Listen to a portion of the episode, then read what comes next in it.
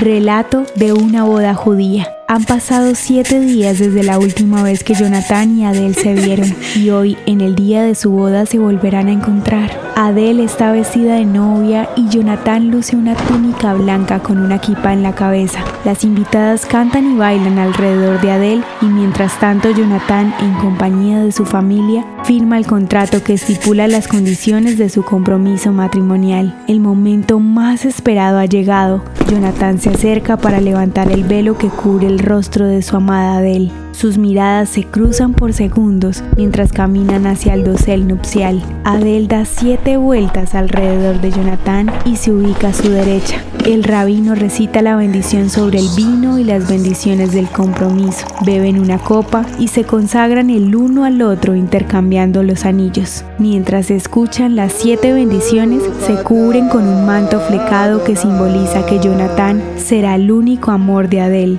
y entonces beben la segunda copa de vino. Tras la bendición, se declaran casados y se coloca un vaso de vidrio en el suelo para que sea hecho trizas por Jonathan. Este acto marca el final de la ceremonia e invita a la celebración con todos los asistentes. Los recién casados se trasladan a una habitación en la que estarán a solas por unos minutos para intercambiar regalos y compartir un consomé que finalizará el ayuno de aquel día. El banquete ha iniciado y así como en el huerto del Edén, la unión de Jonathan y Adele ha sido bendecida. Así es como normalmente se celebra una boda judía, siguiendo las tradiciones y costumbres de miles de años.